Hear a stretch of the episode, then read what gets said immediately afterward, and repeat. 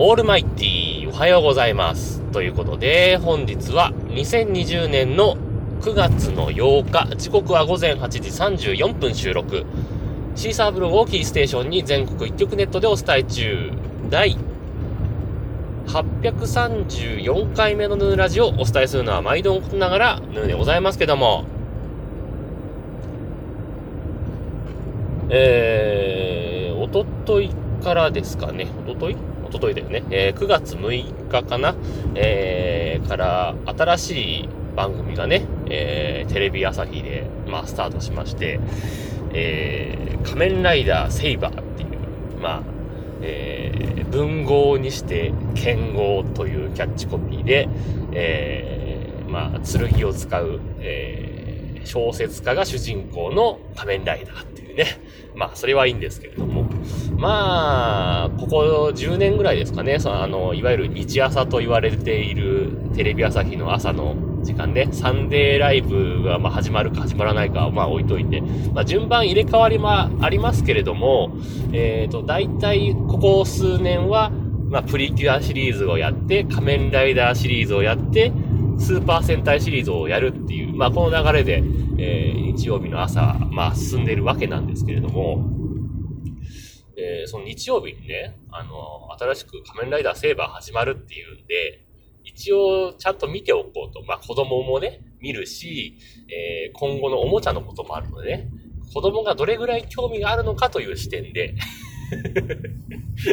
えー、仮面ライダーセイバーを、えー、日曜の9時からですね、えー、リアルタイムで視聴したんですけども、え、まあプリキュア終わるじゃないですか。ヒーリングとプリキュアのダンスが終わって、さあ仮面ライダーセイバー始まるぞと思って見てたらですね、おやと。あれ？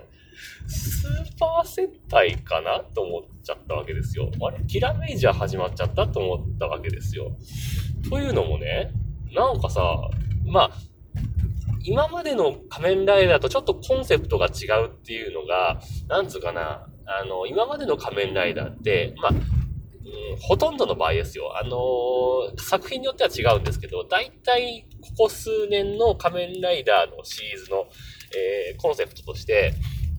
なんていうかな、えっ、と、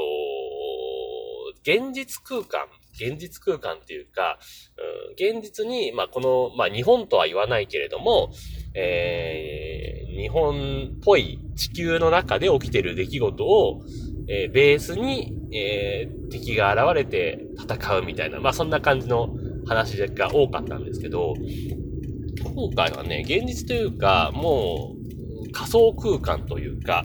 えー、っと、まあ本の中の話というか、えー、まあイメージ的に考えると、え、っと、ね、一番最近の近いのは仮面ライダーエグゼイドっていうね、ゲーム空間をイメージした。でもあれも現実社会現実空間と混じり合ってるゲームの中身なので、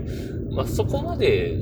エグゼイト寄りでもないんですけど、まあ、とにかく、あのー、まあ、ちょっと仮想空間っていうのがあって、もう全面 CG みたいな。まあもちろん、えー、よくある、あの、仮面ライダーとかスーパー戦隊で登場する、あの、東映お得意様のあの建物とかはいろいろ登場するんですけど、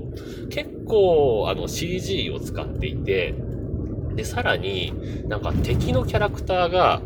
まあ、造形がもうなんかスーパー戦隊に出てくる、えー、敵キャラみたいな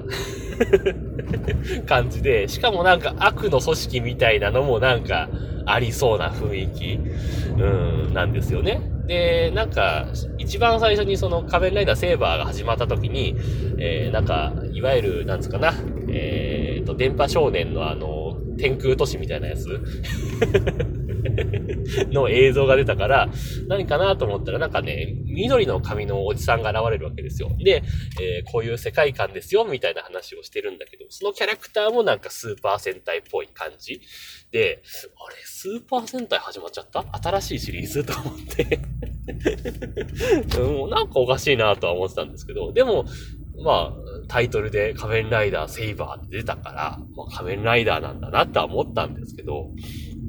でね、まあいろいろストーリーが進んでって、まあ大体第1回放送で主人公が変身をするんですけど、まあ大体、あのー、まあ、昔のね、昭和の仮面ライダーは、まあ、いわゆる人造人間っていうね、今ではちょっとあれなやつですけど、人体改造されて、うんぬんかんぬんがあったんですけど、平成になってからは、まあ、基本的に、まあ、その辺は割とオブラートに包んではいるんだけど、よし、仮面ライダーになるぞっていう決意をね、なんか、何かやられて仮面ライダーにならなきゃまずいってなって主人公が、やるっていう、あの、変身、初変身をするっていう、なんか流れがあるんですけど、なんかそれもあんまなくて、なんつうかな、あの、なぜか持っていた、その、変身アイテムの、えー、ワンダーライドブックっていうのをなぜか主人公が持ってて、えー、それからなんか急に剣がね、ビョーンって天高く飛び上がって地面に突き刺さるんですよ。で、えー、その剣を主人公が持ったら、なんかそれがベルトに変わったんですよね。で、で、なんやかんやで、あのー、なんか思い立っちゃったのかわかんないけど、変身してしまうっていう、なんか、なんつうの、あのー、変身に対する、あのー、いわゆる解説というか、えー、変身するとこうなりますよみたいのもなく、完全になんか背景もさ、普通、ここ数年の仮面ライダーって、えー、っと、まあ普通の現実世界のえー、中で、えー、普通に建物とかが映ってる中で変身をするんですけど、今回の仮面ライダーセーバーは全面フル CG なんですよ。変身シーンがね。なので、なんかね、なんつうの、あのー、スーパー戦隊っぽいんですよ。要はスーパー戦隊っぽくて、えー、と思って。で、なんだかんだ、まあ、変身した後も、敵が一回やられるんですけども、その後に敵が巨大化するっていう、またこの流れがスーパー戦隊っぽくて もう、スーパー戦隊というか、まあ、プリキュアとかもなんか最近、敵が巨大化するパターンがなんか多いじゃないですか。なので、何見てんだろう、この番組と思いながら、まあ見て、で、最終的に、えー、後半5分はダンスで終わるっていうね。またスーパー戦隊的な流れなわけですよ。あれあれ、どうしちゃったんだろう。まあ、今まで仮面ライダーシリーズでエンディングがあったかって言われたら、えー、っと、ない、あるものもあったけどほとんどなくて、平成仮面ライダーに至ってはエンディングって多分、なかったと思うんだよね。で、なんかダンス始まっちゃったから、なんだろうと思ってね。うん、で、そのダンスもさ、簡単なダンスならまだしも、なんか難しいダンスで、誰向けにやってるのかよくわからないダンスでね。まあ、大きいお友達向けなのかもしれませんけども、まあよくわかんないけど、なんか、なんつうの？その、エンディングに流れている歌ダンスで踊ってる歌の中にもさ、普通に仮面ライダーセイバーっていう名前の歌詞も入っていて、多分もう、ここ数年、その、ライダーの名前が入った歌なんていうのは、なかったような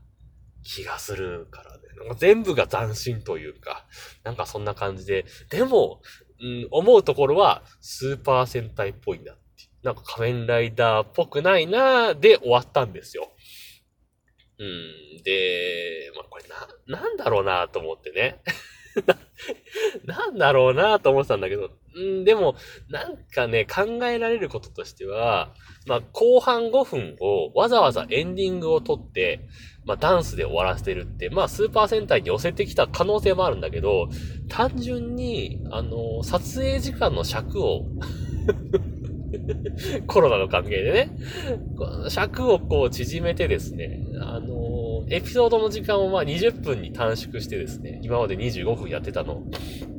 なんか短縮してやってんのかなとかですね。まあ全面フル CG なのもコロナ対策なのかなとかですね。なんか いろいろ思うことありましたね。えー、なんか、そう考えるとなんか応援してみたくもなるかなという感じもするんですが、うーん、あまり、なんか、世界観があまりにも違うからなのかよくわかんないですけども、子供たちはあんまり反応が良くなかったですね。うん、まあなんかね、雰囲気的にはなんつうかな、パッと見たとき、なんか出てくるキャラクターというか、そういう感じがなんか、ゴーストに近いかなと思って脚本家を見たらゴーストと同じ人だったんで、あ、こういう感じなのねとは思ったんですけど、まあ、まだ第1回ですからね、えー、なんか、一応、なんか話では仮面ライダーが10人ぐらい出てくるという話もありますから、まあ、今後の展開に行きたいというところですけどもね。はい。というわけで、えー、今日もハッシュタグ付きツイートをいただいてますんでご紹介したいと思います。というわけで、えー、ピエール加藤さんです。ありがとうございます。えー、前回の配信に対してですね、えー、と、アマゾンもポッドキャストに参入するんですか？と、えー、なんかとりあえず考えあるようなないような、まあ何にせよいろんな人に来てもらえるようになるのはいいことなのかなということでツイートいただいてました。ありがとうございました。えー、そうですね。なんかまあ、いろんな人に聞いてもらえることはね、えー、いいことだと思う人もいれば、まあね、今までのポッドキャストの雰囲気がいいよねっていう人もいるからあれなんですけど、まあ、あの、間口が広がるということは、まあそんなに悪いことではないんですけども、アマゾンどこまでやってくれるのかなというね。えー、なんかね、アマゾンのサービス、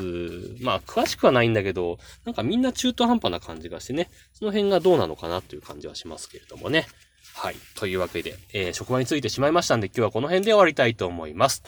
というわけで皆様からのご意見、ご感想、ツッコミなどお待ちしております。メールは直接メール、またはメールフォームから送ってください。ツイッターのヌーのアカウント、もしくはヌーラジオのアカウントに返信をいただいたり、ハッシュタグ、NUNURADIO もしくはひらがなのカタカナでラジオとつけてつぶやいていただければまたご紹介させていただきます。というわけで今日はこの辺で終わります。さようなら。バイバイ。